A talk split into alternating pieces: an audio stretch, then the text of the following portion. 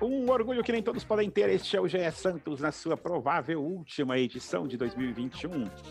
Estou aqui com Isabel Nascimento e Bruno Gutierrez, eu sou André Amaral e vamos discutir o super agitado mercado da bola santista nos últimos dias. O Santos praticamente não contratou ninguém e, francamente, pelos nomes que foram colocados nas últimas semanas, eu até fiquei feliz quando o Santos não conseguiu contratar ninguém nos últimos dias, mas fica sempre aquele receio de que é, o elenco do Santos tem fraquezas e que precisa ser re renovado e precisa ser reforçado para o ano que vem. Isabel Nascimento, bom dia, boa tarde, boa noite.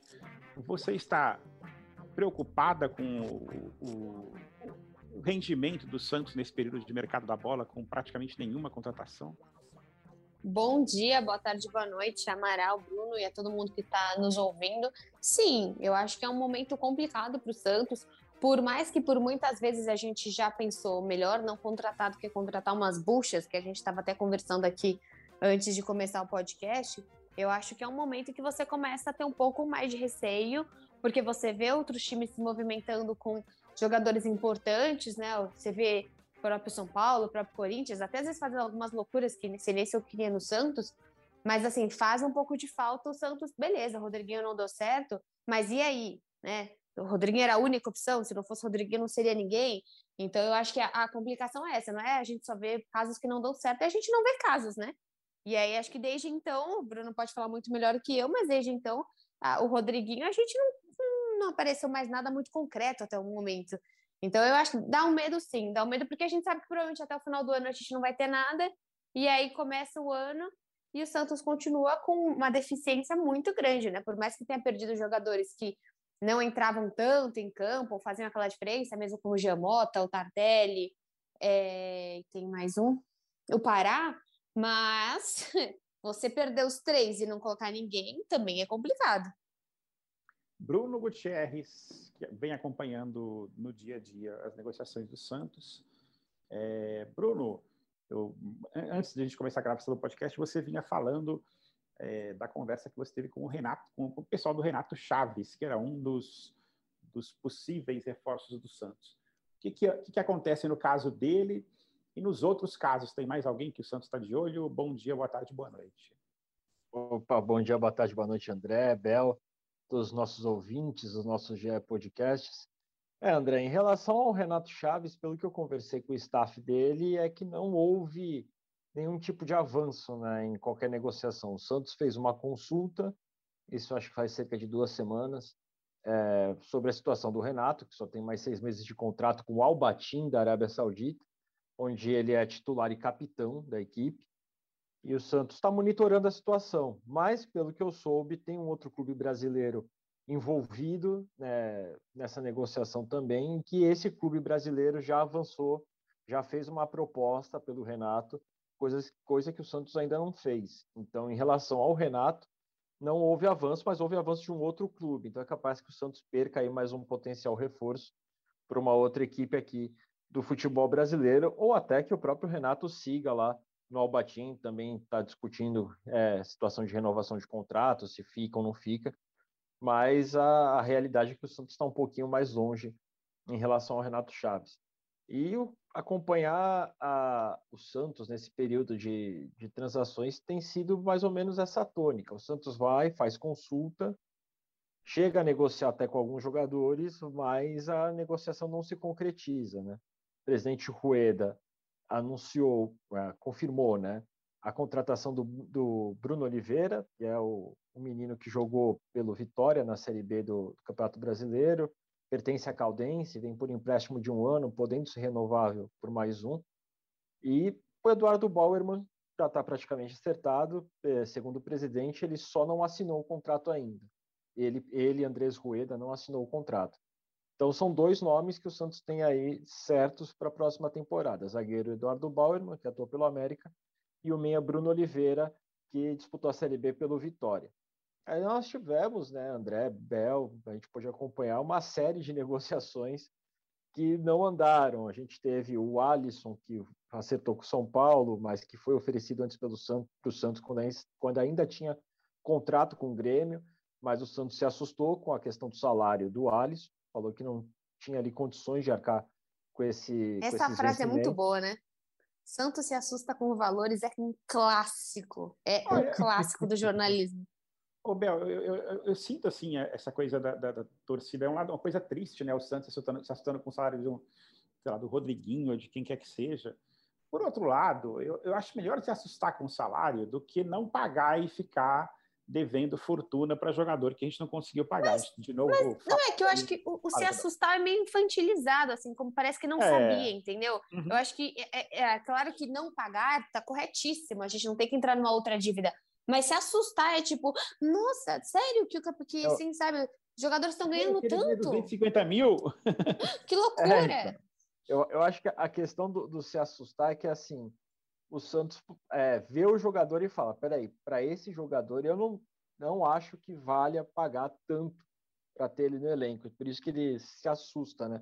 Com essa questão salarial. Ele fala: poxa, mas o Alisson está em baixa, não fez um campeonato brasileiro bom, está sendo escorraçado pela torcida do Grêmio, e eu vou pagar isso tanto para ele vir para cá? Então, essa questão que, que, digamos assim, assusta, né? Entre aspas, os, os dirigentes do Santos. O Rodriguinho teve aí também uma negociação de duas semanas que se arrastou e esbarrou ali em detalhes de contrato também, como questão de salarial, como questão de tempo de contrato. O Rodriguinho queria dois anos de contrato, o Santos teria oferecido ali um ano, podendo ser renovável, né, com opção de renovar por mais um ano, e também não avançou. O Santos chegou até a fazer consulta também pelo Aleph Manga, saber como está a situação do atacante. Né? Não fez proposta, não abriu negociação, nada do tipo. Mas também não avançou, né? parou só nessa sondagem inicial. E a gente vai vendo que, em contrapartida, as saídas estão ocorrendo. Né? No Santos, a gente viu os, o Jandré indo para o São Paulo, o Raniel quase certo com o Vasco da Gama, o Wagner Leonardo indo é, por empréstimo para o Vitória, para o Vitória não, para o Fortaleza, Fortaleza. Fortaleza, e o Santos está precisando aí, além das posições citadas pela Abel, né? É, Pará, Giamota, Diego Tardelli, você vê aí mais outras posições que o Santos também está perdendo e vai precisar se reforçar se quiser ter um elenco competitivo para a próxima temporada. Né? É a palavra de ordem do, do executivo de futebol, do Dracena. Quero ter um time competitivo para a próxima temporada para não passar tantos sustos. E o Santos quer um elenco com 30 jogadores, um elenco mais enxuto. Terminou a temporada com 41 atletas no, no elenco principal. Então ele vai ter que saber equacionar isso. Está saindo até muito jogador para manter esses 30 jogadores de, de elenco para a próxima temporada. Mas vai ser meio difícil fechar a conta, né? Porque não está conseguindo se reforçar da maneira adequada, da maneira que queria o técnico Fábio Carilli, está tendo muitas saídas sem reposição nenhuma. É, o que mais preocupa, o, o Bruno, é é, e até isso vem sendo discutido muito nos grupos de WhatsApp, nos fóruns de torcedores do Santos, é um pouco uma falta de criatividade do Santos em relação a nomes, né? Porque você vê os nomes que foram é, colocados até agora, todos são jogadores que atuaram, a maioria, né? Jogadores que atuaram com o Carilli em algum momento da carreira, ou jogadores que o Edu Dracena conhece por algum motivo, assim, não, não tem um observador para trazer um, um meia do Paraguai ou da Colômbia ou de algum lugar, ou, ou um zagueiro de algum desses países, que são mercados que pagam salários menores e que o Santos não se assustaria, né, Isabel, com, com os valores que teria que pagar. É, não, assim, o Santos tem uma, uma equipe para olhar esse tipo de jogador ou fica tudo na mão do Dracena mesmo? Não, o Santos tem uma equipe que faz esse mapeamento, né? uma equipe de scout que, que faz essa, essa observação. O Santos tem uma rede de, de olheiros, enfim, tem a, a questão também de, de, escolinhas espalhadas pelo Brasil que pode trazer jogadores com potencial para vir para cá, mas o Santos nesse primeiro momento está focado mesmo na, nas indicações do, do, técnico Fábio Carilli, né? Aqueles homens de confiança que o Carilli vê que tem um perfil que se encaixaria ao que ele deseja para o Santos, e o Santos está tentando atender a, as demandas do treinador. Né? Infelizmente, até o momento, ou felizmente, né, dependendo aí do ponto de vista é, do torcedor santista, o Santos não tem conseguido atender essa demanda. Isabel, você que traz ideias novas e ideias criativas em relação a nomes para o Santos, quem que você gostaria de ver aí? Você olha para o mercado e, e, você traria para o Santos. Eu tenho um nome que eu vou lançar que é Luiz Adriano. Se o Santos tivesse dinheiro, eu investiria no Luiz Adriano. Tá ali, Palmeiras não quer, torcida não gosta. Cara, Luiz Adriano, para mim, eu traria fácil para o Santos. Seria meu nove ali e vamos embora. Tem algum nome que você gostaria de, de ver de, de, novo no Santos? De ver de novo, ver pela primeira vez no Santos, Isabel?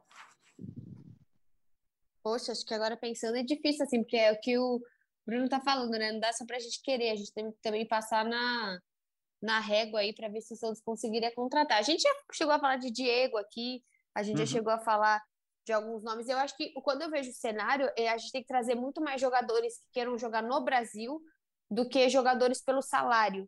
Eu acho que essa é a diferença. A gente já trouxe muita gente que, que como nós estávamos falando antes, que às vezes parecia até que o Gesualdo veio treinar o Santos muito mais por ser Santos, Pelé e a entidade Santos do que pelo salário, sabe?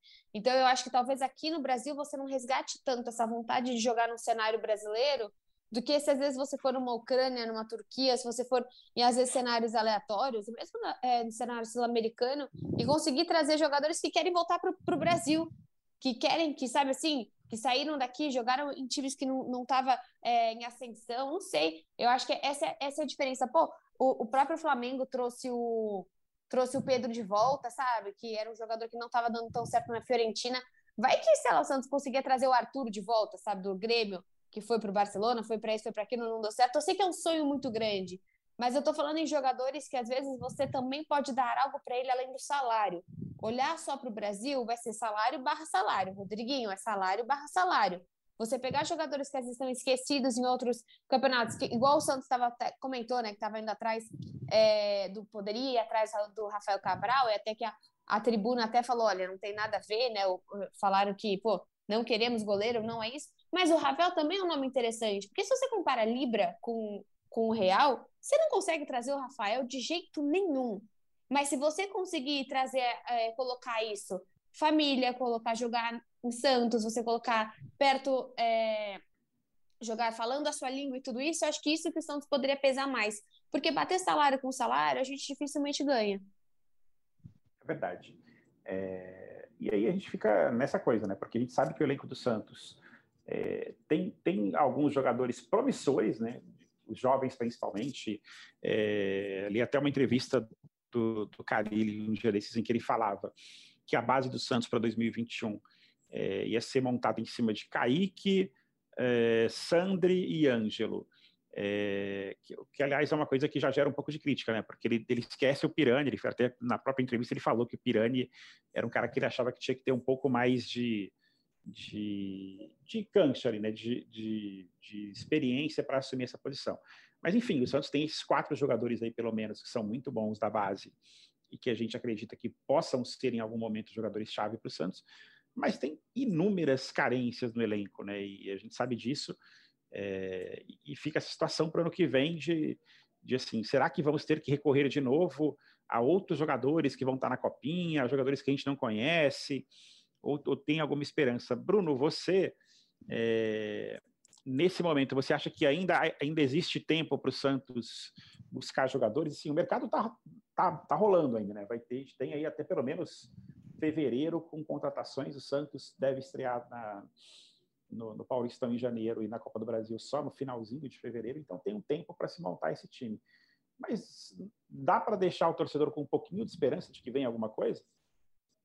É, é, é difícil deixar o torcedor com esperança, porque a gente sabe é, o modo do presidente do Santos, principalmente do Andrés Rueda, de pensar, né? Que ele não quer fazer loucuras, ele quer controlar cada vez mais os gastos, pagar as dívidas, então o Santos não vai é, abrir mão ali de, de sair da austeridade para fazer alguma loucura no mercado. Lógico que se vier algum jogador que é uma grande oportunidade, que vai chegar e mudar o parâmetro da, da forma como o time atua, é lógico que o Santos vai pensar até duas vezes em pagar um pouco mais e tudo.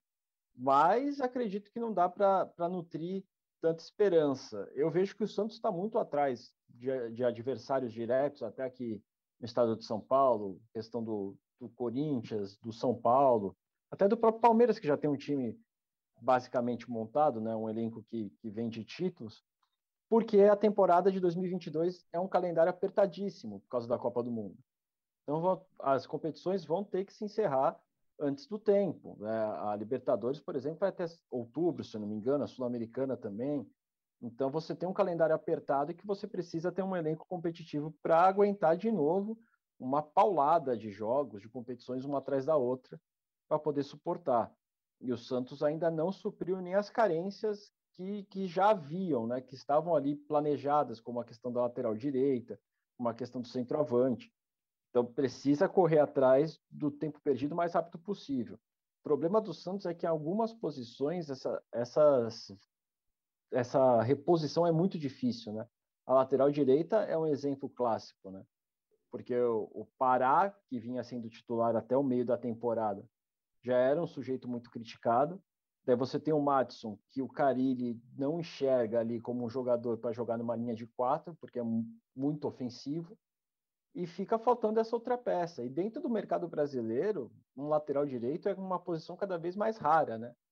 Então, está é, tá sendo difícil realmente você conseguir arcar é, com, com custo de reforços e tudo mais para essas posições que são muito carentes, não só dentro do Santos, mas dentro do futebol brasileiro.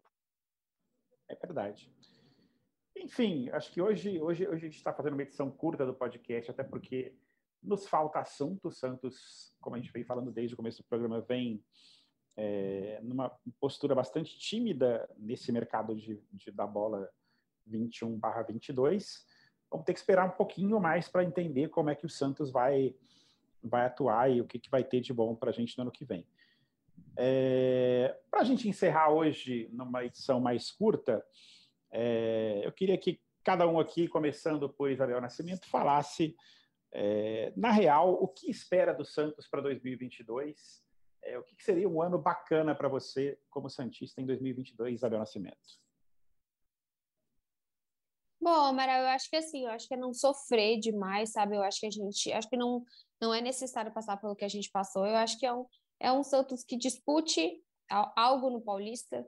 Então eu quero ver um Santos pelo menos na semifinal do Paulista. Eu quero ver um Santos pelo menos nas quartas semifinal jogando bem na Sul-Americana.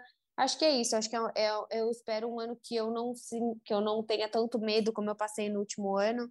Um ano que a gente não acha que a gente vai cair a toda semana. Então essas são as minhas previsões. Assim, a gente, eu sei que é impossível pensar em um brasileiro numa Copa do Brasil. Claro que mata-mata, a gente sempre acaba pensando alguma coisa, mas assim, eu acho que é, pé no chão, é não pensar nesses campeonatos, mas eu quero ver um Santos competitivo no Paulista e na Sul-Americana, que eu acho que é o mínimo aí que a gente consegue. E é um ano definitivo para o Rueda, né? Se esse ano foi tão relevante nas questões administrativas, vai ser um ano definitivo na parte esportiva para a gente entender quem que é Andrés Rueda à frente do Santos, porque se a gente passar por mais um ano do mesmo jeito, aí vai ser muito complicado. A, a gente já vê a torcida na rede social né? A gente até tem gente pedindo Pérez, né? É, comentando por questões da, das não contratações, da parte esportiva, né? Querendo ou não, ano passado a gente chegou na final da Libertadores, só que o ônus é muito maior do que o bônus, né? Que nem teve porque não foi campeão. Então, acho que é isso. Acho que é, é um ano decisivo para a gestão do Rueda e é um ano que eu espero minimamente ser competitivo. Muito bem, Isabel. Bruno Gutierrez, o que, que dá para.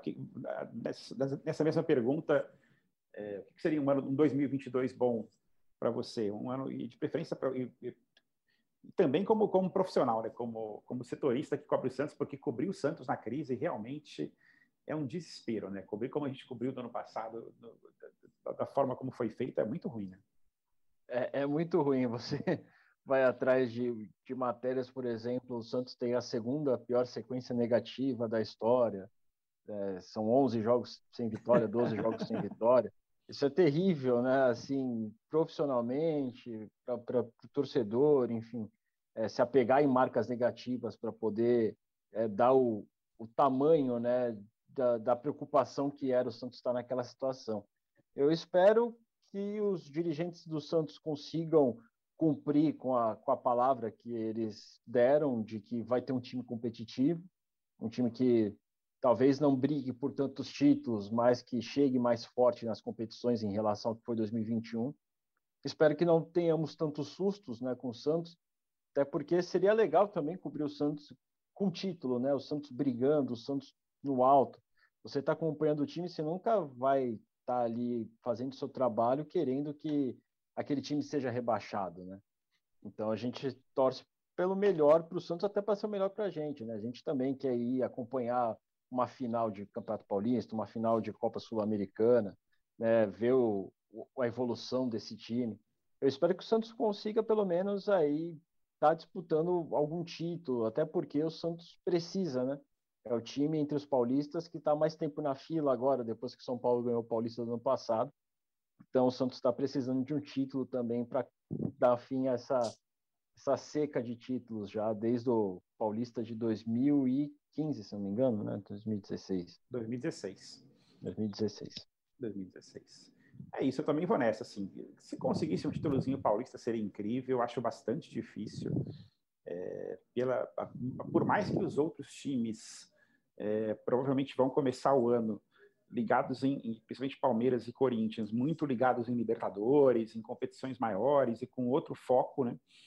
Mas ainda assim o Santos tem um, um elenco que não se compara esses dois times e até mesmo o São Paulo, assim. E ao Bragantino também, né, que está no nosso grupo no Paulista. Então é, é torcer por alguma coisa, torcer para que seja um ano sem sustos, porque realmente torcer para se livrar do rebaixamento na última rodada do Paulista e se livrar do rebaixamento a duas rodadas do fim no Brasileiro, nós não precisamos disso. E você que não está vendo agora, mas sabe que eu perdi muito cabelo esse ano por causa do Santos. E muito mais careca do que eu já sou. Eu gostaria de manter alguns fios de cabelo para 2023, no caso. Galera, muito obrigado. É, Isabel e Bruno, feliz 2022 para vocês dois. Que a gente tenha um ano bacana que os torcedores do Santos tenham um ano de algumas alegrias, pelo menos, que a gente não tenha tantos sustos e tantos desesperos. É isso aí. Deixo com vocês as últimas palavras do podcast. E hoje é a vez da Isabel fazer o nosso encerramento, falando as, as coisas todas que a gente tem que falar. Isabel, você pode. Quer dizer, na verdade, o Bruno começa, depois a Isabel termina. Vai lá, Bruno. Tá certo, Amaral. Cara, desejo um feliz 2022 para todos os torcedores do Santos e aqueles que não são torcedores do Santos, mas estão acompanhando também nosso trabalho aqui no GE Podcasts, um ano de muita luz, muita saúde, vencendo a pandemia, né, que a gente está aí já há mais de um ano e meio, quase dois anos, torcendo para que isso chegue ao final. Mas enquanto isso, vamos seguir nos cuidando, porque não é só a Covid, nós temos agora também epidemia de gripe, enfim. É, que todo mundo se cuide muito para 2022 e que seja um ano de muita alegria para todo mundo. Isabel. Eu tô aqui. Eu acho que é, é muito na linha do que o Bruno tá falando, a gente continuar se cuidando, né? Agora a gente tá vendo as pessoas se reunindo, mas toda essa parte da epidemia tá muito tá muito complicado. Então, se você pode, faça as contas. Quatro meses depois da sua segunda dose, você já pode tomar a dose de reforço. Tome a sua terceira dose, tome também a vacina de gripe, que muita gente acabou esquecendo, né? Normal, às vezes ficou mais tempo em casa mesmo, acabou esquecendo de tomar a vacina de gripe, mas veja certinho o intervalo das vacinas, se cuidem e vamos tentar também passar esse ano novo com responsabilidade. Então, a gente se vê aí ano que vem, tomara, né? Que o nosso time também seja, o meu time também seja responsável e que ele consiga dar um ano de 2022 um pouco, que, que com um pouco mais de cabelo aí para o Amaral. Muito bem. Muito obrigado. E você continua ouvindo o GE, o GE Santos no, no GE Podcasts, no, no Deezer, no Spotify, no Globoplay, em todos os lugares. E um abraço para vocês todos e até 2022, de preferência com um ano melhor. Um beijo e tchau.